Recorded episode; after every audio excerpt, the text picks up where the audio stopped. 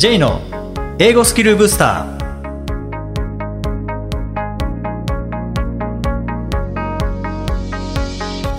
こんにちは J こと早川浩二ですこんにちは、アシスタントのあきです。この番組は旅行や仕事で英語を使えるようになりたい方、TOEIC などの資格試験の勉強をしている方、英語学習へのモチベーションを高めたい方にスキルアップのコツをお伝えしていく番組です。J さん、今回もよろしくお願いします。よろしくお願いします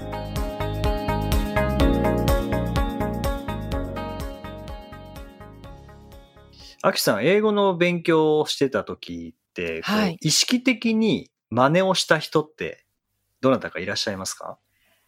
特定の人っていうのはいないんですよね、実は。CD とかをかけていて、あ、ここの部分ちょっと言いづらいな、何回も聞いてみて練習してみよう、みたいなことは私はよくしてたんですけれども、うんこの人の英語がとか、この人みたいにっていう、なんかこう、スペシフィックなこうモデルがいたっていうのはないんですよね英語学習以外では結構こう真似とかって。よくあるのはやっぱ先生の真似とかですよね。ああ、そうね。それはもう中学生、高校生の時に特徴的な先生の口真似をしてみたりとかっていうのはよくやりましたよ。確かに。はい。僕も結構やりましたね。J あさん得意そうですよね。ずっと見てたら真似って映りますよね。あ 映りますよね。自然とその口調になってしまうみたいな。そう。そう。やりすぎて映っちゃったみたいな。いや、結構あの、本当 その通り、あの、ちょっとすみません、全然違う話かもしれないんですけども、なんか、YouTuber の方とかの口癖も息子に映ったりとかして困ってたりします。ああ、そう。子供はすぐ映りますすからね。ごい真似するんですよね。まあもちろん意図的に真似してるんだとは思うんですけど、もうすぐ真似します。うーん。まあ、真似っていうのは、まあ、いいケースもあれば悪いケースもありますけども、はい。でも、上達するときのこの真似ってすごく大事だなと思うんですね。まあ、前にもちょっとお話ししましたけど、僕もともと、あの、英語学習に関して、英語はこうスポーツだとか、英語はモノマネだとかってこう言ってたんですけども、やっぱりスポーツのような、えー、側面っていうのはありますし、モノマネのような側面っていうのはやっぱあるなと思うんですけど、僕はあの、数年前、はい。コロッケ、コロッケ、はい。コロッケのモノマネライブ行ったんですよね。ええー。コロッケさんのはい誇。張っていうのはやっぱすごいですね。五木ひろしとか。誇張。いや、特徴を捉えてるんですよね。すごい捉えてます。そこを強調してるってことですよね、つまり。そうですね。はい。それそれっていう誰もが言いたくなるような特徴なんですよね、きっと。うん。で、結局その時は、105人のモノマネを披露されたんですよね。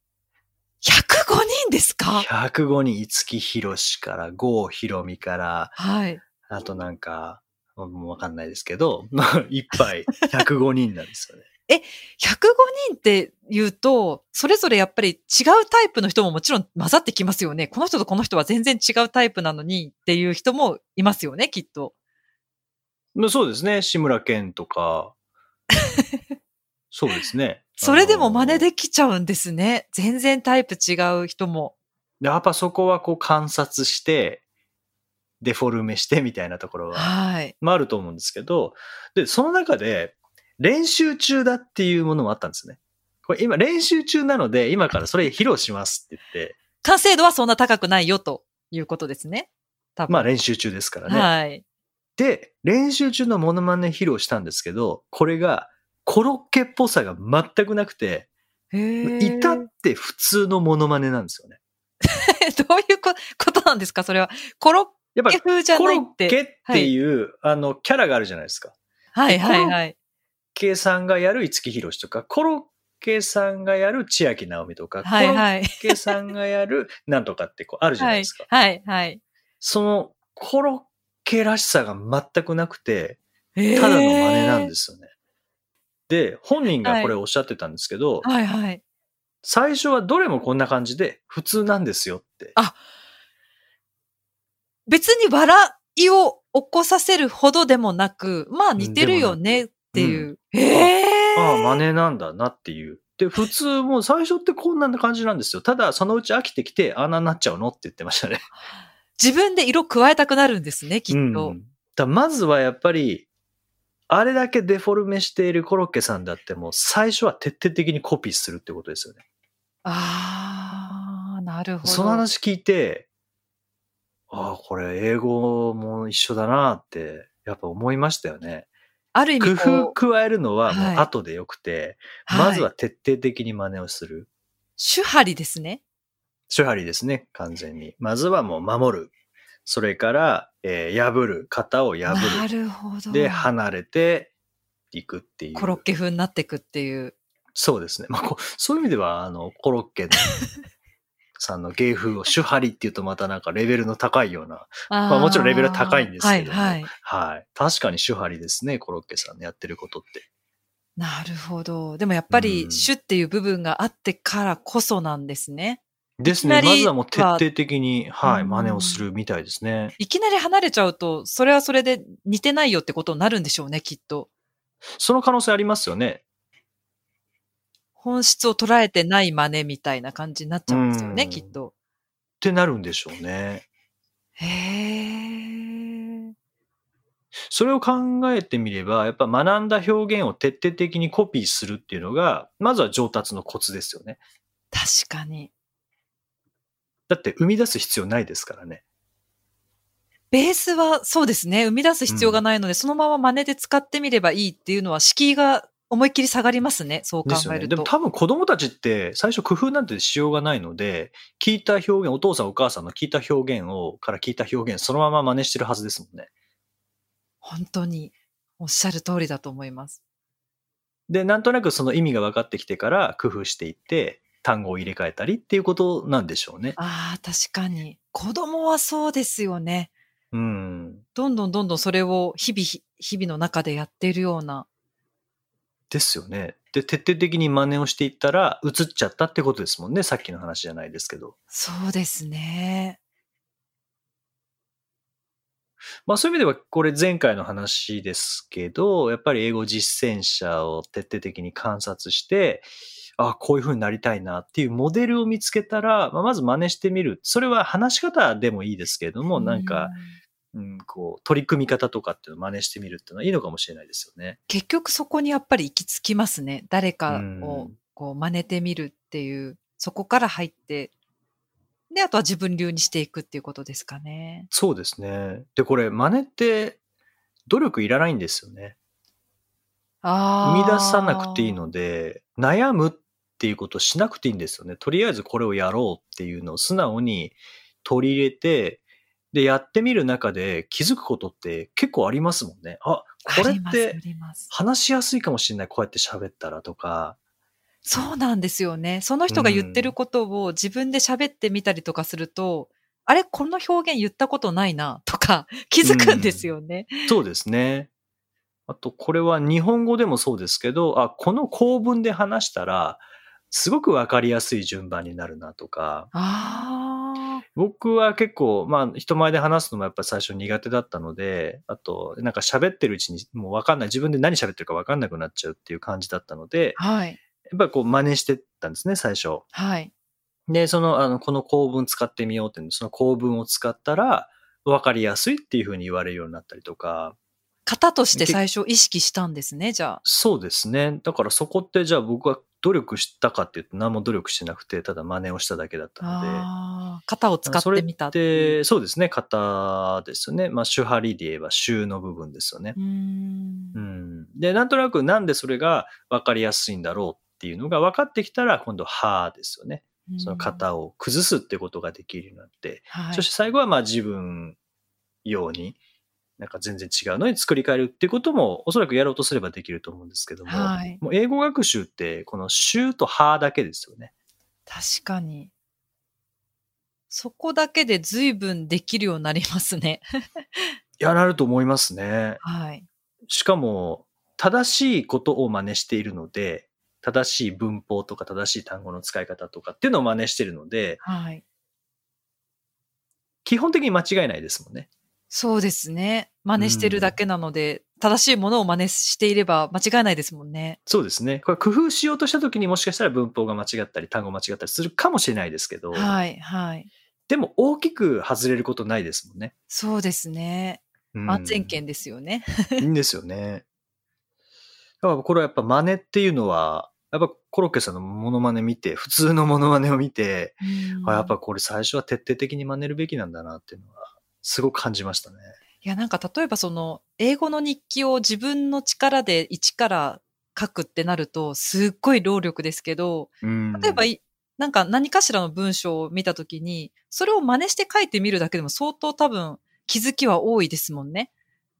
多いですね。テキスト開いてみて、じゃあこの文ちょっと書いてみようってなったときに、はいうんうんまあすごい簡単な、例えば in the morning の、あ、そうか、これ in the morning はいつも in なんだなとか、すごい、うんうんまあすごい細かなこととかにも普段はあんまり目いかないことでも真似して書いてみると意外と気づきが、いろんな気づきが得られたりとかしますよね。しますね。特にやっぱ前置詞なんかはそうですよね。はいはい。いつもここでこの前置詞が使われてるみたいな、もう規則性が絶対あるので、うんそれが自然とこう習得できますよね。これ読んでるだけだと、前置詞って大体飛ばして読んじゃうので、はい。あら、いいんだっけオンだっけみたいな感じになりますもんね。はいはい。それが実際に書くっていうななると飛ばすことできないので、そのまま書きますもんね。はい。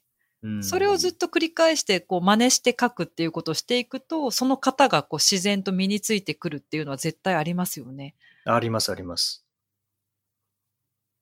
上級者の人でもよく書いてますもんね。こう書いて真似してるっていう。それ,、まあ、それだけの練習法なんですけどね。でもすごく効果が大きいので、結構上級者の方とかのでもやられている方多いですね。そうですよね。やっぱりこう動詞プラス目的語とか、動詞プラス副詞とか、形容詞プラス名詞みたいな感じで、この単語とこの単語をよく一緒に使うよみたいなのっていうのは、はいやっぱ書きながらとか喋りながら身につけていくもんですもんね。はいはい。聞いて読んでだけだとやっぱちょっと弱いので、うん。なんかそこは、まあ、単語の結びつきとか、文法とかっていうのは、やっぱ実際にこう真似をして書くとか、真似をして言うっていうのは、効果は大きいですよね。こう主体的になりますよね。なんか受動体うん的的主体的にこう自分で書く、自分で話すってなると、主体的になるので気づきがすごく大きい気がします。うん真似てるだけなんですけどね。でも気づきはすごく大きいですよね。真似て気づくから大事なんでしょうね。真似て終わりだと、ただなぞってるだけで終わっちゃいますけど、あやっぱ真似て気づくっていう、その、なんだろう、振り返りじゃないですーけど、うんなんかそこでの気づきっていうのが次の応用に生きてきますもんね。確かに。なんか前に本で読んだんですけども、量をこなすことはすごく大事なんですよね。何かの,、うんあのゴールを目指したときに。でも、意識的な練習が大事っていう、なんかその意識的なっていうのが大きなその量を質に変えるときの大事な要素で、その気づきを得られるかどうか、意識的な練習ができるかどうかだっていうふうに書いてた本がありましたね、そういえば。うーん。なんか今それで思い出しましたけど、イチローさんが、はいここ3年間毎日10分間素振りをされてたらしいんですけど、はいで、まあ毎日10分間の、10分間の素振りって、まあそんな時間的にこう、まあパッと聞いた感じは10分ってそんなに長くないんですけど、はい。ただ、イチローさんはもう一球一球イメージしながらバットを振っていたので、全部に意味があったんですよね。なるほど。うん、単なる、こう、よし、じゃあ10分間バット振るかって終わるのではなくて、うんもうピッチャーをイメージして、インコース低めのストレートとか、アウトコース高めのスライダーとか、なんかそんなのをイメージしながらバットを振ってたので、それも一球一球意識している10分間ですもんね。いや、それですよね。なんか量をこなしてるけど結果が出ないっていう人は、もしかしたらその意識の部分が足りてないかもしれないですね。うん。そこは、なかなか、じゃあどうすればいいかっていうのはまた難しいですけどね。難しいんですけどね。意識的ってちょっとまあ抽象的なので難しいんですけどね。いかにこう、うん、気づきを得られるかっていうとこなんでしょうけど。まあでも、あの、上達させるときって絶対に、こう、リフレクション、こう、振り返りっていうんですかね。はい。っていうのがやっぱ大事ですからね。そこは、例えば、まあ、 TOEIC の問題解いて、答え合わせして終わりじゃなくて、なぜ B を選んだのかとか、なぜ C を選んだのかとかっていう、その仮に、まあ当たったとしても間違ったとしても、なぜそれを選んだのかっていうのと、間違った場合には、じゃあなぜそれが間違いなのか、当たった場合にはなぜそれが正解なのかっていうところまでしっかりと意識して判断できるようになると、精度も高まってきますよね、きっと。いや、間違いないですよね。うん一見前には進んではいないんですけどね。次の問題、次の問題ってやってた方がこうつ、進んでる気にはなるんでしょうけど、深みが違いますもんね。そうやってリフレクションすると。そうですね。で、まあ間違ったものに関しては正しいものを入れて読むことによって、また間違ったっていう記憶で終え終えずに、えー正しいもので上書きすることができますもんね。ああ、そうですね。うん。で、脳みそって正しいとか間違ってるってこれ判断できないので、うん間違ったものを見続けたら、やっぱり間違ったものでインプットしちゃうんですよね。それ本当ありますよね。なるべく間違ったものは触れないようにした方がいいって言いますよね。だからまあ、問題解いて間違えるのはしょうがないですけどね。はい。でも最後は正解のものを入れた状態ではい書くとか読むとうんかっていう風にしないと、なかなかこう身についてこないですよね。それだと思いますね。そこ大事ですよね。復習の部いや、分では。本当脳って否定も判断できないとか言うじゃないですか。あ、はいはい。えー面白いですよね。しないとか、はい。うん、何々をしてはいけないって言われるとやっぱりしたくなってしまうのは、それが、例えば廊下を走らないって言われたら 廊下を走ることをイメージしてしまうので、はい走りたくなっちゃうとかってよく言いますけどね。そういう意味でやっぱり正しいものとか、あの、なるべく正しいもので、えー脳を埋め尽くしてあげる。うんで、そのために徹底的に真似をしていくっていうのはいいでしょうね。そうですね。正しいものをすり込んでいく感じですかね。体に。んですよね。そうすると間違いなくなりますもんね。はいはい。一番怖いのは、こう、自己流で、なんか間違ったものをすり込むのが一番怖いので、やっぱりその辺は主が、主張りの主ですね。やっぱりそう考えると。徹底的に真似をするっていうのはやっぱり大事ですよね。はっていう意味では、また先週の話ぶり返しますけど、やっぱりモデルですよね。そうです、これを身につけたいっていうのがあった方が、真似の対象として、やっぱりずっと真似をしていたいっていうものがあった方が、なんか良さそうですよね。まあ楽しいでしょうね、きっと。うん 繰り返しにになるので。一人じゃなくてもいいと思いますし、全然教材とかでもいいと思うんですけど、よし、これを徹底的に真似をするぞ、一冊真似をするぞっていう教材とか、人とか、まあ、はい。モデルとかっていうのが、こう、見つかるとうんいいですね。はい。はい。そしてまあ、身につけたものを表現確実に覚えてしまったら、あとはまあ応用が簡単ですもんね。そうなんですよね。なんか結局うん英語って型なの気がするので、いくつもいくくつも自分の中で型をストックしておければ、その型を組み合わせて自分で表現できるようになってくるので、なんかその種の部分がたくさんちゃんとしっかりできていると、あとはすごく応用しやすいかなって気がします。うん。ですよね。はい。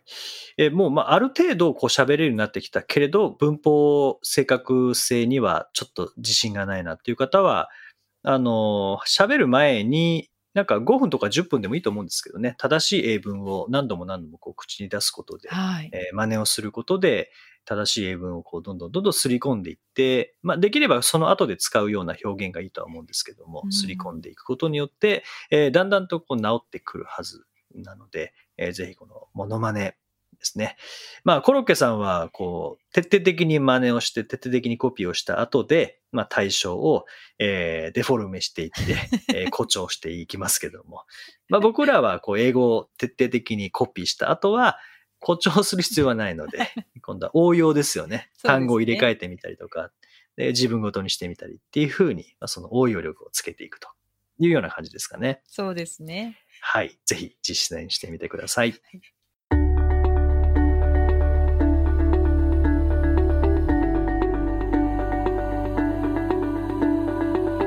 Useful expressions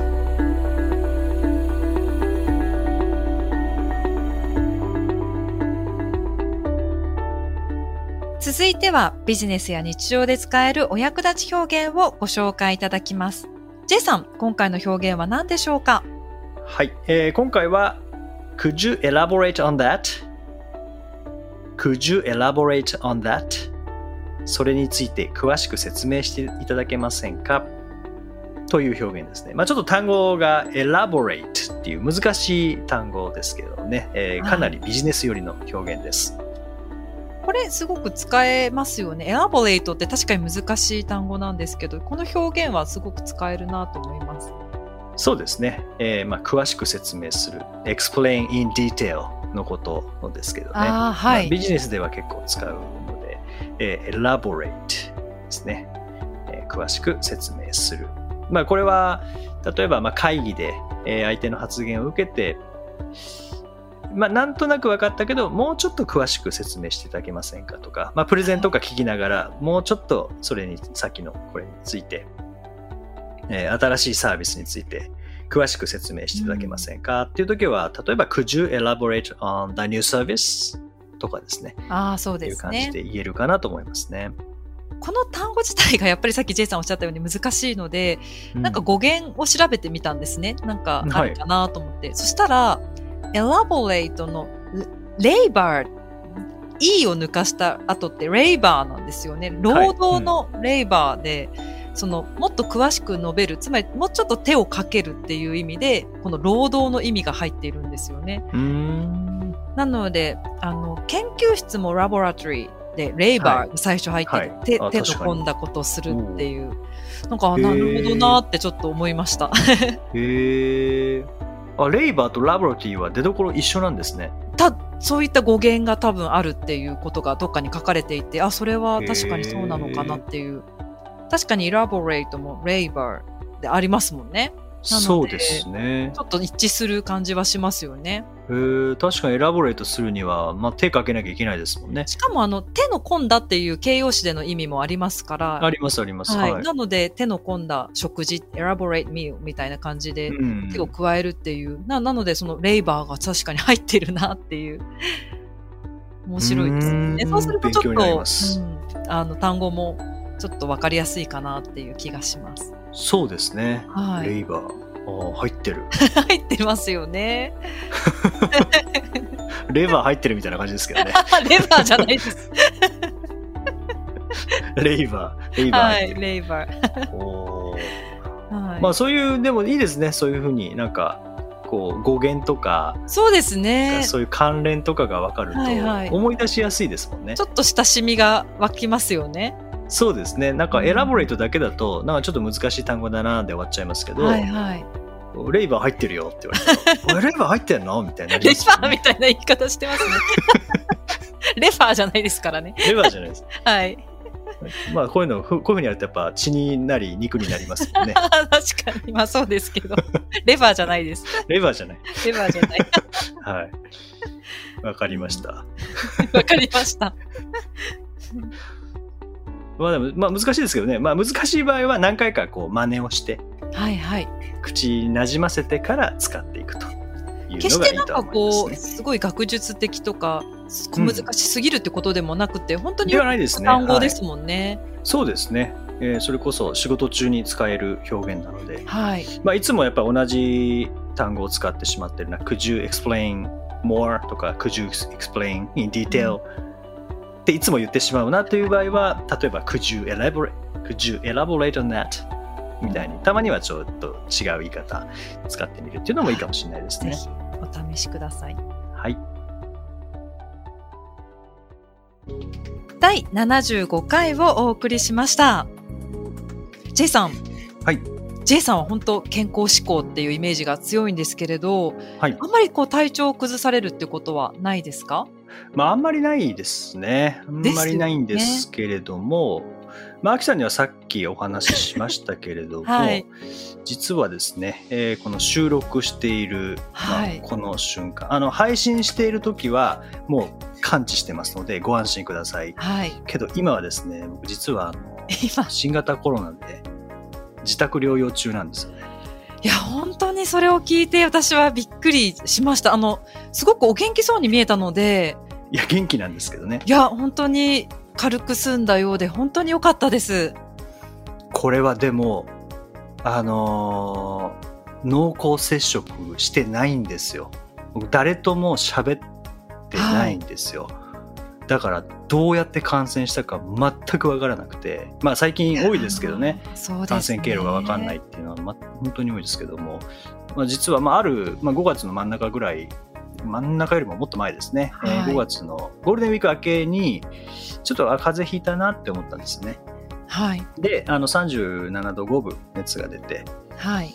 えーあ、熱出たなと、風邪だなと、完全に。よし、ユンケルで治そうと。で、まあ、ユンケルでいつものようにこう治そうとした。大体これで治るんですよね、いつも。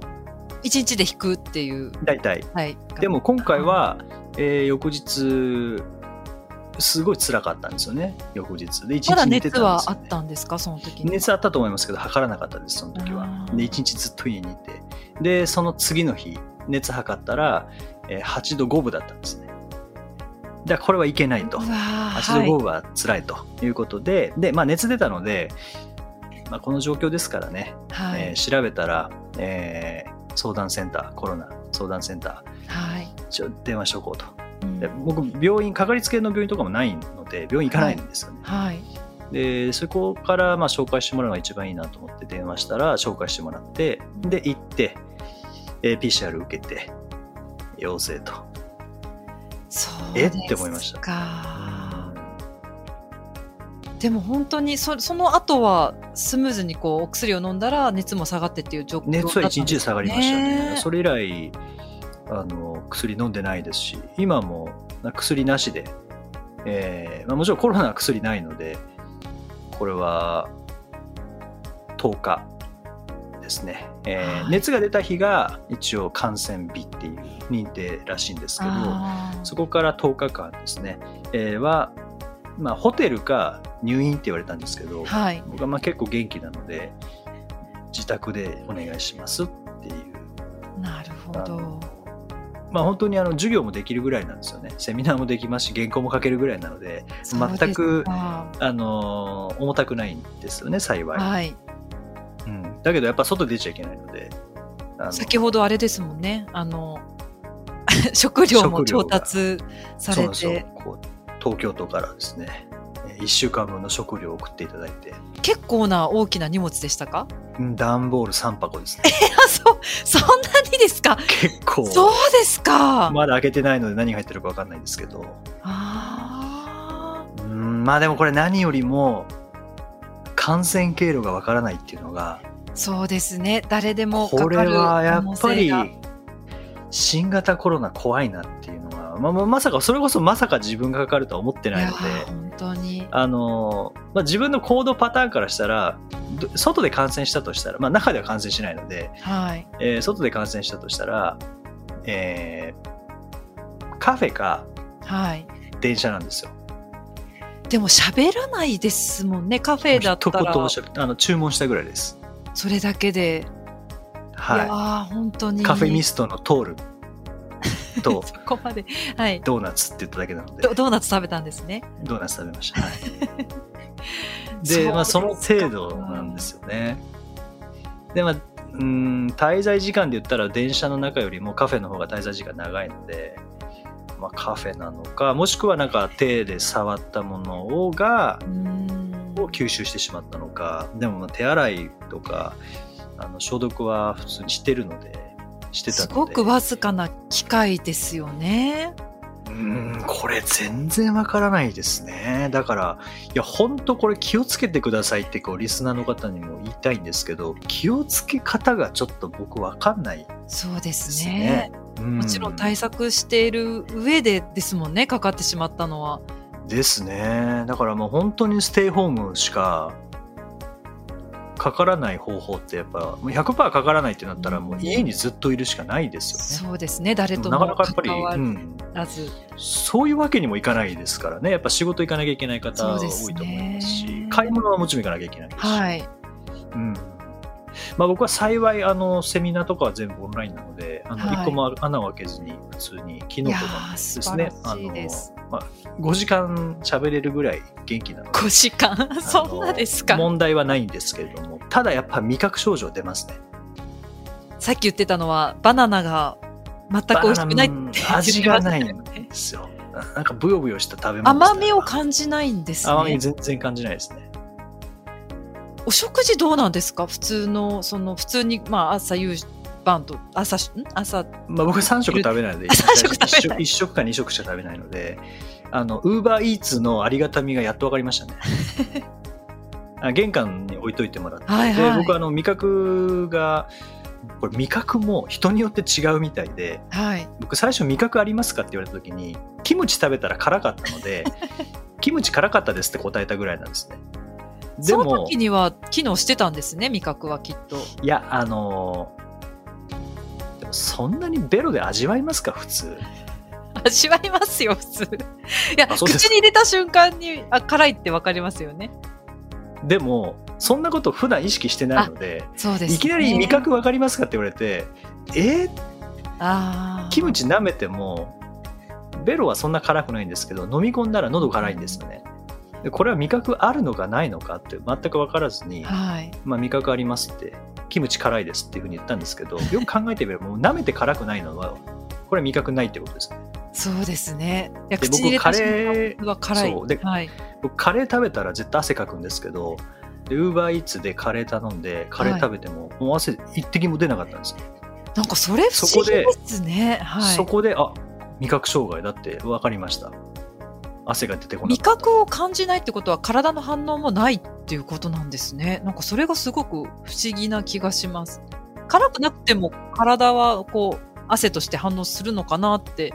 と僕も思ったんですけどなんかベロのセンサーがあってそれが反応して汗汗出せっていう指令をするらしいんですよだかああ。ら僕そこはちょっととマルファンクションなのでだから汗出なかったんですねそうですか。はいあとはそこだけですね。じゃあ味覚だけ治れば体はだいぶ良さそうなので。まああの熱はないですし特に問題はないんですけどねであのこれまあ正確に言うと5月8日が僕は感染日なんですねはい。で5月8日熱が出た日そこから10日間は、まあ、外出ちゃいけないんですけどでもうん、病院行ったのが5月の11日なので,、あはい、でそこからで、まあ、5月8日が感染日熱が出た日。でそこから10日間は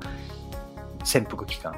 なんか最短5月18日。はい。5月18日、まあ、この配信って6月16日なので、まあ、だいぶ1ヶ月前なんですけど。あ。はい。ただこの収録の時点ではまだ5月18日迎えてないので。そうですね。まだもうちょっとだけ自宅療養なんですけどね。